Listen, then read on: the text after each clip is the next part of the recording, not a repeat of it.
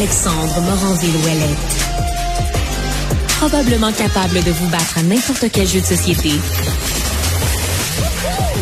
Tout en débattant des enjeux de société.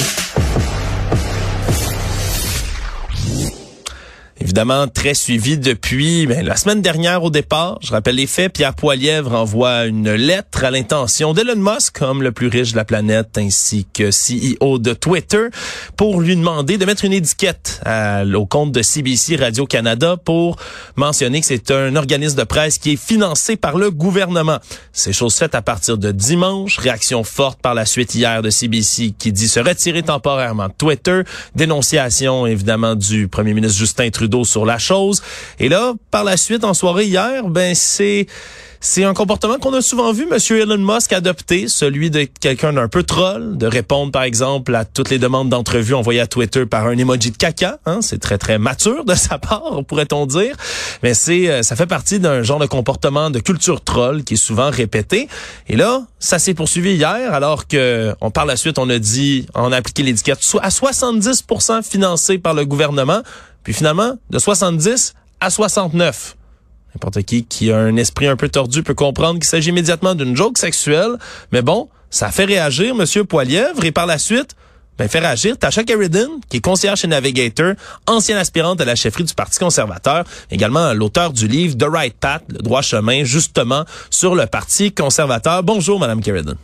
Bonjour. Est-ce que je peux comprendre, là, en entrée de jeu, que ça vous impressionne pas vraiment, Madame Carradine, de voir le chef de l'opposition officielle du Canada exprimer bien de l'amusement devant le chiffre 69 sur Twitter? Ah ben, c'est quoi? C'est comme c'est, tellement juvénile. J'écris aujourd'hui dans, dans le National Post, ma chronique cette semaine, c'est sur cette question que vraiment, entre lui et M. Trudeau, est-ce qu'on peut avoir une conversation sérieuse sur l'avenir de non seulement de, de CBC, de Radio-Canada, mais aussi sur euh, la question des médias en général au Canada. Euh, je trouve ça un peu anodin euh, et pas exactement premier ministériel. C'est comme ça que je l'ai dit. Voilà. Hmm. Pas vraiment premier ministériel. Puis vous me dites ça. ça augure peut-être mal justement pour les éventuelles ben, discussions qu'il doit y avoir là, plus sérieuses parce qu'on y reviendra sur la mission de Radio-Canada si vous, vous voulez bien dans quelques instants. Mais c'est assez inquiétant peut-être? Comment vous qualifieriez ça, un comportement comme celui-là, là, outre que c'est pas premier ministériel? Qu'est-ce que ça augure pour le, futur, pour l'instant, du Parti euh, conservateur? Ben, c'est clair que dans ce débat et dans d'autres aussi, mais c'est euh, la position des conservateurs. Les conservateurs adoptent une ligne anti-média, pas seulement anti-média contre CBC mais ou Radio-Canada, mais anti-média en général contre les médias traditionnels. Ils sont pas contre des médias comme ils disent indépendants, comme euh, True North ou Rebel News ou même Fox News, mais c'est pas parce qu'ils pensent que c'est des meilleurs euh, des meilleures boîtes de, d'informations. C'est qu'ils sont d'accord avec leur perspective et les informations. Et c'est ça le problème qui est là. C'est que les conservateurs s'alignent avec ça. C'est, euh, c'est une façon de attirer des supporters, mais en même temps, ça repousse d'autres qui disent, écoutez, c'est pas sérieux, c'est pas ce qu'on veut. On pense que c'est attaquer les médias, c'est pas attaquer le problème. Alors, en même temps qu'ils animent leur base, ils repoussent et agrandissent pas cette base-là. Et c'est ça le dilemme du parti plus largement comment agrandir la base ou est-ce que ils veulent simplement l'animer lors de la prochaine élection? Ils pensent que c'est assez pour gagner? Oui, parce que là, cette base-là, selon vous, est-ce que c'est quelque chose qui se réduit? Là? On en parle, on veut l'augmenter, mais est-ce que vous pensez que ces comportements-là de M. Poiliev, des appels de pied, par exemple, à des mouvements plus conspirationnistes ou anti-gouvernement, anti-médias, ça vient euh, nuire au Parti conservateur plus que ça les aide? Ben, personnellement, je pense que ça nuit. Ça anime une base différente que le parti a traditionnellement été. C'est sûr qu'il y a des gens qui sont plus là parce qu'ils se trouvent pas représentés, qui sont peut-être plus modérés, plus progressistes dans leur orientation. Euh, mais en même temps, M. Polièvre a attiré d'autres gens qui sont euh, qui certains qui n'ont jamais voté. Même un de ses euh, conseillers, Mme Jenny Byrne, a dit on cherche pendant le cours au leadership des gens qui n'ont jamais voté, qui sont pas politiques, qui sont fâchés, qui se sentent délaissés par le processus. Alors, c'est vraiment du populisme, c'est pas vraiment du conservatisme, mais c'est sûr qu'il va attirer des nouveaux gens. Est-ce que c'est assez pour remplacer ceux qui partent? Personnellement, je pense que non. Je pense que l'historique du Canada et la politique démontrent qu'il faut un, Big Tent Party, comme on dit. Si on veut gagner, il faut gagner le Québec, il faut gagner le 905 de Toronto. Euh, tu peux te passer peut-être de l'un de ces deux-là, mais pas des deux. Et je pense pas que ce que M. Poliev fait actuellement, va gagner les deux ou même l'un des deux. Reste à voir, mais je pense que une certaine modération dans le discours, euh, ce serait une, une, meilleure chose pour simplement s'assurer aussi que quand tu deviens premier ministre, que tu as euh, tu as été à l'écoute de ces gens-là et tu les représentes. Parce qu'on n'est pas premier ministre pour simplement représenter une partie du pays ou une section de l'électorat. Oui, parce que outre s'être moqué là ou avoir ri du fait qu'on ait attribué le 69 là, à ce compte de CBC, on rit mais c'est pas pas parce qu'on rit que c'est nécessairement drôle, mais euh, avant tout ça, il s'était quand même réjoui de la mention dimanche en utilisant les termes, puis je vais le, reciter autour de ça, en parlant de d'un réseau de propagande, comme CBC est un réseau de propagande pour le mm-hmm. gouvernement, puis qui c'est pas un site, un réseau qui fait des nouvelles. On s'entend, c'est un comportement qui va ramener cette espèce de, de, délire conspirationniste que le Canada serait une dictature, serait pas un état de droit. Il y a déjà Tucker Carlson de Fox News aux États-Unis qui a annoncé là, en fin de semaine vouloir faire un, documentaire, un documentaire entre énormes guillemets de la dictature du Canada ou de la tyrannie. C'est pas euh, c'est pas un jeu dangereux qui risque d'effrayer nos euh, nos institutions démocratiques tout ça?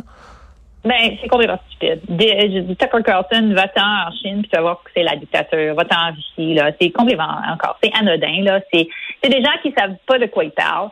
Euh, et oui, les conspirationnistes aussi, j'ai pas de temps pour ça, mais euh, je comprends comment les gens se sont tombés là-dedans parce que les réseaux sociaux aussi, ça anime avec les algorithmes et d'autres. Euh, ce qu'on voit dans certains certains quartiers, là, quand tu tombes sur un article, là, tu t'intéresses à ça, tu vas tomber sur 15 articles après. Et on voit que les gens tombent dans ces cercles, ces cercles-là et c'est très difficile de se déloger parce que ça devient non seulement ta croyance, mais celui de ton entourage. Et ça devient aussi, dans un cadre d'un parti politique, si une personne croit à ça, puis l'autre aussi, ça devient comment un, un, ça se réenforce entre eux. Et si tu commences à contester ça, là, tu dois délaisser non seulement tes pensées, mais aussi ton entourage. C'est très, c'est très utile. C'est un peu comme le culte, n'est-ce pas? Hmm. Des cultes sont comme ça. Mais en tout cas, revenant à la question du Parti conservateur et, et de la Radio-Canada, c'est, c'est pas que Radio-Canada anime ou présente la ligne du gouvernement. Parce qu'on sait bien, tout Stephen Harper n'était pas conservatrice, la ligne de CBC. Mais non. c'est pas qu'elle reflète la ligne du gouvernement qui est au pouvoir. Ça reflète une certaine vision du Canada, certes, et c'est plus une vision libérale, progressiste, urbaine, woke, comme on dirait en anglais, que la personne qui peut-être est dans le Parti conservateur ou qui habite dans une région rurale ou qui n'est pas dans ce milieu-là à tous les jours. Hmm. Alors, dans ce sens-là, oui, c'est pas la vision conservatrice que ça véhicule, mais c'est pas la raison pour euh, se réjouir que, tu sais, euh, ils ont cette étiquette government funded. C'est vrai que c'est government funded dans un sens, mais ben la vraie question, c'est qu'est-ce qu'on fait avec Radio-Canada? Si ça représente pas tout le monde, est-ce qu'on devrait continuer de l'avoir comme société d'État? Est-ce que, tu sais, si c'est pas une société d'État, les gens diraient rien de son, de son point de vue. C'est, c'est ça la bonne question aussi autour euh, de la mission de Radio-Canada, parce qu'il y, a, il y a quand même des questions à se poser. Est-ce qu'on devrait euh, recentrer la mission peut-être de Radio-Canada, qui on s'entend là, a comme mandat de produire du contenu journalistique de qualité de manière indépendante et justement avec des fonds qui leur sont donnés comme ceux-là d'aller faire des grands reportages à l'international, des grandes enquêtes, mais qui finissent peut-être par être aussi une compétition plus déloyale pour d'autres acteurs du milieu qui n'ont pas le même soutien financier Mhm. gouvernemental que comment vous repenseriez vous la, la, mission de Radio Canada Comment vous pensiez vous pensez que le, les conservateurs devraient s'attaquer à cette question-là de manière plus constructive? Plus constructive, je dirais qu'on devrait regarder les modèles qui sont autrui, euh, soit PBS aux États-Unis, BBC en Angleterre. Euh, si les gens souscrivent à quelque chose, ils veulent recevoir de la valeur. Ils sont forcés à souscrire à quelque chose dans laquelle ils voient pas de valeur, ils vont ils vont être frustrés. Alors moi je pense que euh, soit CBC revient à quelque chose qui reflète honnêtement tous les différents points de vue du pays, ce qui est fort difficile honnêtement parce qu'on hmm. est un pays très divers, euh, ou on le privatise éventuellement, c'est-à-dire que ça, tu, commences soit à avoir euh, des souscriptions du public où on fait un, tu réduis les fonds publics, mais tu demandes au public qui l'appuie de faire un matching ou quoi que ce soit pour éventuellement, tu le, tu laisses pas tomber à l'eau demain, là, c'est pas, il y a aussi des gens qui travaillent là, il y a tout, il y a des cohortes dans la société qui adorent CBC. Mm-hmm. je dirais plus des gens qui sont un peu plus vieux aussi, qui, tu sais, c'est quelque chose qui leur est important c'est une institution, mais elle doit évoluer. Alors pour moi, oui, évoluer vers sa place dans un univers euh, de, de de mille canaux, on dirait en anglais, multi-channel universe, soit qu'elle devient sans annonce, sans euh, quelque chose d'incroyablement objectif et divers, ce qui est fort difficile, ou qu'elle devienne une autre chaîne privée, mais appuyée par, comme PBS aux États-Unis, des fondations, des dons individuels, euh, et euh, comme ça, être à l'abri de, de toute charge que c'était influencé par le gouvernement. Hmm.